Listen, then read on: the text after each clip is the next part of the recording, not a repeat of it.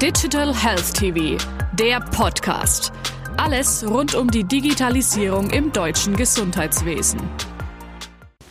Mona Griesbeck, Geschäftsführerin Care and Work GmbH. Herzlich willkommen, Frau Griesbeck. Vielen Dank, Herr Professor Grün. Sie fokussieren sich auf eine bessere Vereinbarkeit von Privatleben und Beruf. Ist es korrekt, dass Ihr Augenmerk bei den Arbeitgebern liegt? Ja, das ist absolut korrekt. Ähm, es gibt eine natürliche Symbiose zwischen Arbeitgeber und Arbeitnehmer. Wenn es dem einen gut geht, geht es dem anderen gut. Und äh, in der Pflege oder Vereinbarkeit Pflege und Beruf ist es halt so, dass äh, dort seine privaten Probleme jemand genauso wenig vor der Tür lassen kann wie in anderen Bereichen auch, wenn es mit der Familie, mit finanziellen Themen und ähnlichen Schwierigkeiten gibt. Ähm, insofern ist das äh, Thema Vereinbarkeit Pflege und Beruf allein von der Zahl der Betroffenen mit über 20 Prozent im Schnitt in der Belegschaft halt ein sehr aktuelles Thema und beeinflusst die Leistungsfähigkeit und Motivation der betroffenen Mitarbeiter enorm. Ähm, es gibt aber viele Arbeitgeber oder die meisten Arbeitgeber versuchen immer noch über ähm, finanzielle Anreize hier ähm, Mitarbeiter zu gewinnen, Kopfprämien etc. Das wirkt aber alles nur kurzfristig, weil in dem Moment, wo dieser Anreiz weg ist, ist auch der Mitarbeiter weg. Das heißt, Arbeitgeber könnten hier äh, viel mehr Angebote liefern, die auf die Work-Life-Balance abzielen und insbesondere im Bereich Vereinbarkeit Pflege und Beruf stärker reingehen. Das ist ein absolut neues Recruiting-Thema, das eigentlich überhaupt noch niemand auf dem Schirm hat. Ähm, insofern ist diese, ist diese Work-Life-Balance auch für die Arbeitgeber ein wichtiges Thema zum Employer-Branding und ähm, für den Bereich Vereinbarkeit Pflege und Beruf ein ganz, ganz wichtiges Thema, die Arbeitgeber hier auch mit einzubinden. Was sind die Gründe, dass Sie den Themenkomplex Pflege und Beruf herausgreifen? Weil es ein zentrales Thema ist, das die Menschen, die Mitarbeiter in den Unternehmen im Privatleben stark beschäftigt. Ähm, es ist demografisch begründet. Ähm, nicht jeder hat Kinder, aber jeder hat Eltern im Endeffekt. Und äh, hinzu kommt noch das verstärkte Thema Sandwich-Eltern. Ähm, also Menschen, die nicht nur schulpflichtige Kinder haben, sondern auf der anderen Seite mittlerweile auch Senioren zu versorgen haben, ähm, die schon wieder unterstützungsbedürftig sind. Und oftmals sind da auch weite Distanzen zu überbrücken. Ähm, hinzu kommt noch, dass diese äh, wie vorhin schon erwähnt, diese demografische Entwicklung natürlich zuschlägt. Wir haben seit 2014 über fünf, seit 2014 in diesen fünf, sechs Jahren über 50 Prozent Zuwachs an Pflegebedürftigen von ähm, 2,6 auf fast vier Millionen. Ähm, und die sind überwiegend zu Hause versorgt. Also auch diese Quote ist gestiegen auf 80, fast 80 Prozent. Insofern ähm, ist es auch für die Gesellschaft ein, ein, wichtiger Part, weil drei Viertel von denen auch erwerbstätig sind. Das heißt, die müssen auch diese Erwerbstätigkeit beibehalten können, um überhaupt die häusliche Pflege durchzuführen. Das heißt, wenn man das nicht unterstützt, kippt das ganze System, weil jeder Angehörige, der nicht den Pflegebedürftigen versorgen kann, dann muss automatisch der Staat einspringen und dann fallen die Kosten ganz woanders zu. Wo sehen Sie die Engpässe in der Versorgung der Pflegebedürftigen? Das ist zum einen natürlich das Informationsdefizit. Ähm, die Angehörigen sind in einer konstanten Hohlschuld, weil sie eben nirgends erfasst sind. Und äh, das Informationsdefizit auch in der Gesellschaft draußen über die tatsächlichen Zahlen, weil das, äh, solange diese tatsächlichen Zahlen nicht äh, kommuniziert sind, ist auch das Problembewusstsein natürlich nicht da, auch nicht bei den Arbeitgebern. Dann ist das nächste Thema die Sensibilisierung.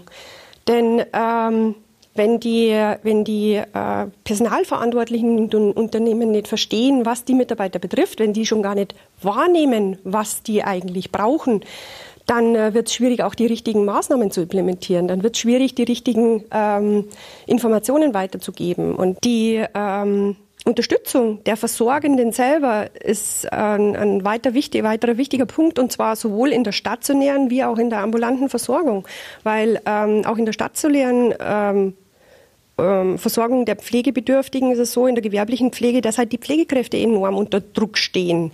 Ähm, dass hier chronisch zu wenig äh, Pflegekräfte da sind und die, die Arbeitgeber zum Beispiel seit Januar auch die Personaluntergrenzen erfüllen müssen, was aber wiederum das Pflegepersonal an sich schon wieder unter Druck setzt. Und äh, allein beim Pflegepersonal selber gibt es nochmal acht Prozent sogenannte Double Duty Carer, also die sowohl gewerblich in der Arbeit sich um Pflegebedürftige kümmern und dann noch zu Hause auch noch. Und deren Doppelbelastung ist enorm. Und äh, die Unterstützung der ambulant Pflegenden, also sprich der informell Pflegenden zu Hause, ist, äh, wie vorhin schon mal erwähnt, auch ein, ein, ein wichtiger Punkt. Also auch da gibt es noch viele Engpässe in der Versorgung, in der Information, in der Unterstützung, unter anderem auch durch digitale Angebote. Ähm, also hier können auch wiederum die Arbeitgeber viel leisten, weil diese informell Pflegenden eben zu dreiviertel erwerbstätig sind. Was sind die Kritikpunkte am aktuellen Umgang mit der Thematik Pflege? Eigentlich ist mein größter Kritikpunkt, dass es sich in überwiegender Form um die gewerbliche Pflege äh, dreht. Das äh, ähm, verstehen Sie mich nicht falsch, ich habe ein, eine Heiden äh, Hochachtung vor allen Pflegerinnen und Pflegern, die da draußen tagtäglich ihren Job machen. Nur äh, die Diskussion dreht sich immer nur um diese 21 Prozent der stationär Gepflegten. Und die Politik hat noch nicht wirklich eine Lösung und noch nicht wirklich Angebote für diese 79 Prozent zu Hause. Und äh, da ist mein größter Kritikpunkt, dass hier zu wenig Fokus auf die informell Pflegenden gerichtet wird und zu wenig darüber diskutiert wird, wie man die unterstützt. Ähm, so Maßnahmen wie beispielsweise Pflegezeit und Familienpflegezeit, das ist gut gedacht, aber die Familien können sich das gar nicht leisten, hier über so lange Zeiträume dann kein Gehalt zu beziehen.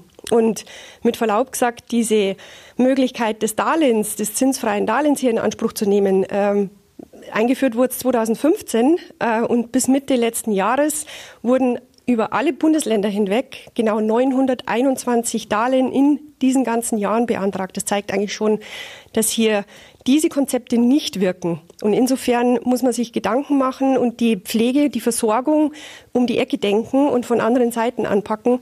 Und da ist meines Erachtens der Weg über die Arbeitgeber einer der sinnvollsten, der dann auch mit zu den größten Hebeln äh, zählt, um die Finanzierung in der Pflege dann auch wirklich stemmen zu können. Welchen Beitrag kann die Digitalisierung leisten, die pflegenden Angehörigen zu unterstützen? Einen sehr großen weil die äh, pflegenden Angehörigen natürlich teilweise äh, sehr weite Distanzen haben zu den Pflegebedürftigen. Auch da alleine helfen schon digitale Anwendungen für Blutdruckmessung, für also Vitalwerte insgesamt, für Diabetes, für Cardio-Themen. Äh, ähm, dann aber auch Information und, und Kommunikation, die auch unter den Familienmitgliedern oft schwierig ist, äh, Abstimmungsarbeiten, auch zu den Ärzten, auch zu den Pflegekräften. Hier können überall digitale Lösungen helfen. Ähm, Wenn es um Termine, um Schulungen und sonstiges geht, wenn es um die Helfervermittlung geht. Wir haben da schon tolle Konzepte, wir haben auch schon Prototypen. Wir würden die gerne umsetzen, aber leider gibt es für den Bereich keine öffentlichen Förderungen. Wir haben also da rundum Absagen bekommen, weil wir in keinen Fördertopf passen. Von daher muss das Ganze äh, privatwirtschaftlich finanziert werden und das ist äh, durchaus eine Herausforderung. Also auch da wäre schön, wenn von der Politik her auch der Bereich besser unterstützt werden würde. Frau Griesbeck, vielen herzlichen Dank. Herzlichen Dank an Sie nochmal.